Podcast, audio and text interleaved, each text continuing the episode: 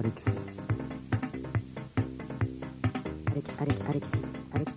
Bonjour.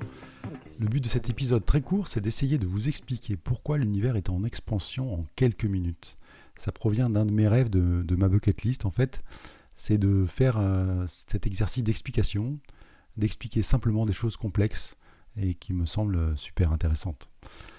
L'expansion de l'univers, c'est ce phénomène qu'on observe à grande échelle où on voit les galaxies s'éloigner les unes des autres par rapport euh, à notre point de vue euh, sur Terre. On pourrait penser que c'est un mouvement des galaxies, les unes par rapport aux autres, mais en fait c'est un gonflement de l'espace lui-même. Donc c'est ce que je vais essayer de, vous expliquer. Donc euh, historiquement, vous avez peut-être entendu parler de l'expansion. Vous savez peut-être que ça a été découvert à partir du moment où Einstein a découvert la relativité générale en 1915. on va parler de Friedman après. c'est c'est tout à fait vrai en termes de chronologie historique, mais ce qui est intéressant, c'est qu'on aurait pu euh, tout à fait découvrir cette expansion grâce à, la théorie de Newton, en utilisant uniquement les, équations de Newton. Et vous savez, Newton, c'est cette équation hein, qu'on apprend en seconde, la loi de la gravitation, où deux corps s'attirent avec une force qui va dépendre des, masses des deux, des deux masses et de l'inverse de la distance au carré. Donc l'étude de la cosmologie, ça commence par un fait observé qui est que l'univers semble homogène partout où on regarde. En gros, il n'y a pas plus de galaxies dans un endroit que dans un autre. Et donc on va partir de cette hypothèse euh, un peu simplifiée, mais euh, où toutes les galaxies sont aux mêmes distances les unes des autres. C'est ça, ça euh, la définition de quelque chose d'homogène. On commence par établir euh, pour commencer euh, notre, petit calcul, euh, on établit une grille de coordonnées, une grille fictive dans l'espace. et plutôt que de définir ces coordonnées en mètres ou en centimètres, comme on fait en dessinant sur une feuille de papier, on va faire quelque chose de plus intelligent.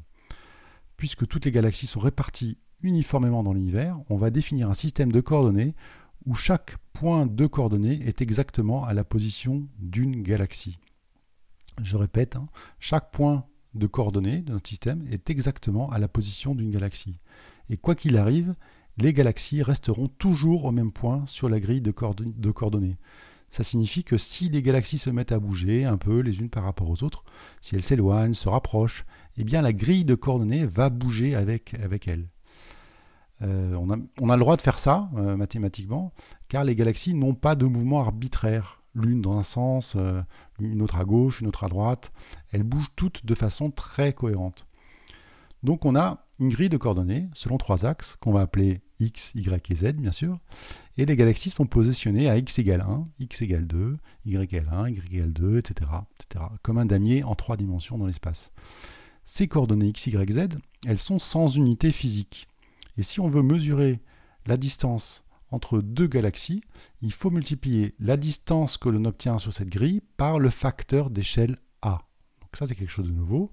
Euh, un petit exemple, si je mesure une distance de 2 unités sur ma grille de coordonnées et que le facteur d'échelle A il vaut 1 million de kilomètres, alors la distance physique est de 2 millions de kilomètres. On peut noter ça de façon D égale A fois delta x. D, la distance réelle, c'est égal à A, le facteur d'échelle, fois delta x, notre distance en unité sur notre système de coordonnées. Ce facteur d'échelle A, ça peut être une constante, euh, on pourrait le fixer égal à, 1, mais il peut aussi dépendre du temps. C'est là qu'on va pouvoir parler de, cosmologie. Maintenant, un petit euh, premier calcul, on va calculer la, vitesse entre deux galaxies. Pour cela, il faut dériver la distance entre ces galaxies par rapport au temps. Euh, la vitesse, c'est la dérivée de la distance par rapport au temps. Comme la distance, c'est a fois delta x, et comme delta x est constant, entre parenthèses, n'oubliez pas, les galaxies sont fixées sur la grille, donc delta x est constant, il faut juste dériver a. C'est là le truc intelligent du système de, coordonnées. Et la vitesse est égale à, v égale dérivée de a fois delta x. On obtient donc comme résultat que la vitesse et la distance dépendent toutes de cette galaxie, dépendent toutes deux de delta x. Et donc si on divise la vitesse par la distance, delta x disparaît et on obtient v sur d égale égale quelque chose de constant. En tout cas, V sur D égale dérivée de A sur A. C'est ce qu'on appelle la loi de Hubble, euh, qui se note parfois V égale H fois D. H, on appelle ça la, constante de Hubble, même si elle n'est pas forcément constante. Et donc, pour plus une galaxie est loin, plus euh, D est grand, plus sa vitesse sera grande, plus elle va vite. c'est ça l'expansion. Donc là, on n'a pas encore parlé de dynamique. On parle de la loi de Hubble, mais en fait, il faut parler de dynamique. Et c'est là qu'on va introduire notre petit Newton. Euh, notre petit Newton, il choisit de se placer au centre du système de coordonnées, donc à x, y et x égale 0, y égale 0, z égale 0. On sait juste, ça c'est juste pour rendre les calculs plus faciles. Hein. Il pourrait bien sûr être ailleurs.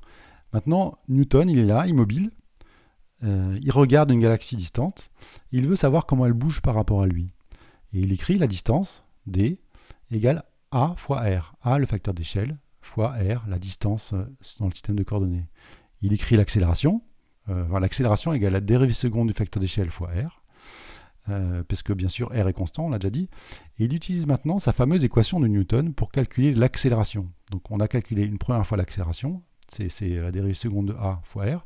il va utiliser sa formule, enfin sa, loi de, de, gravitation, où vous savez f égale ma, où la force de gravitation, c'est euh, la petite formule qu'on apprend en seconde, c'est moins m, petit m fois grand m fois g divisé par euh, la distance au carré. Donc les petit m, grand m, c'est les masses. De, enfin, les masses, je ne vais pas rentrer dans le détail, hein, c'est les deux masses. G, c'est la constante de, gravitation et d, c'est la distance au carré. D, d carré, c'est la distance au carré. Il fait quelques calculs simples en utilisant deux choses. Le fait que la distance, c'est a fois r, ce qu'il a défini avant, euh, il utilise l'accélération qu'il a calculée avant, et il utilise aussi la formule du volume pour une sphère de rayon D. Euh, c'est 4 tiers de pi d au cube. Et là, en mélangeant tout ça, avec, euh, il obtient que, une équation pour le facteur d'échelle. Il obtient cette équation qui est la dérivée seconde de a sur a, donc a le facteur d'échelle, hein, c'est moins 4 tiers de pi fois g fois rho. Alors là, bien sûr, ça semble un petit peu compliqué, mais moins 4 tiers de pi fois g, donc euh, c'est une constante, donc euh, fois rho. Et rho, c'est la densité de l'univers. En gros, on peut dire la dérivée seconde du facteur d'échelle divisé par le facteur d'échelle, c'est égal à la densité de l'univers. C'est ce qu'on appelle la seconde équation de Friedman. Friedman, qui est un, bon, Allemand, je crois, il a découvert euh, cette formule après avoir utilisé des, calculs très complexes sur la relativité, générale. Euh, et, donc là, on l'a reformulé cette, cette, équation en utilisant juste la formule de Newton. Et la première chose qu'on peut en déduire, c'est que euh, euh, A seconde sur A, la dérivée seconde de A, de A sur A ne dépend pas de l'endroit où on se situe dans l'espace. Donc c'est Newton, il a bien la confirmation que la valeur de A, le facteur d'échelle, c'est le même partout dans l'univers. Donc c'était son hypothèse de départ. Et la deuxième constatation, extrêmement intéressante, c'est que c'est impossible que l'univers soit statique, à moins qu'il soit vide, à moins que ρ égale 0. Si ρ, la densité de l'univers, n'est pas égale à 0, euh, A, euh, le facteur d'échelle, il va bouger. Donc l'univers, le tissu de l'univers, va, bouger avec le temps, et euh, donc l'univers va être soit en expansion, soit en contraction, etc. c'est donc la preuve que l'univers va bouger, qui va peut-être avoir un début, qui va peut-être avoir une fin, et c'est le début de, la cosmologie comme, euh, étude euh, physique de, de l'univers. Voilà, merci. J'espère que ça vous a intéressé et j'ai dû tenir moins de, moins de 10 minutes.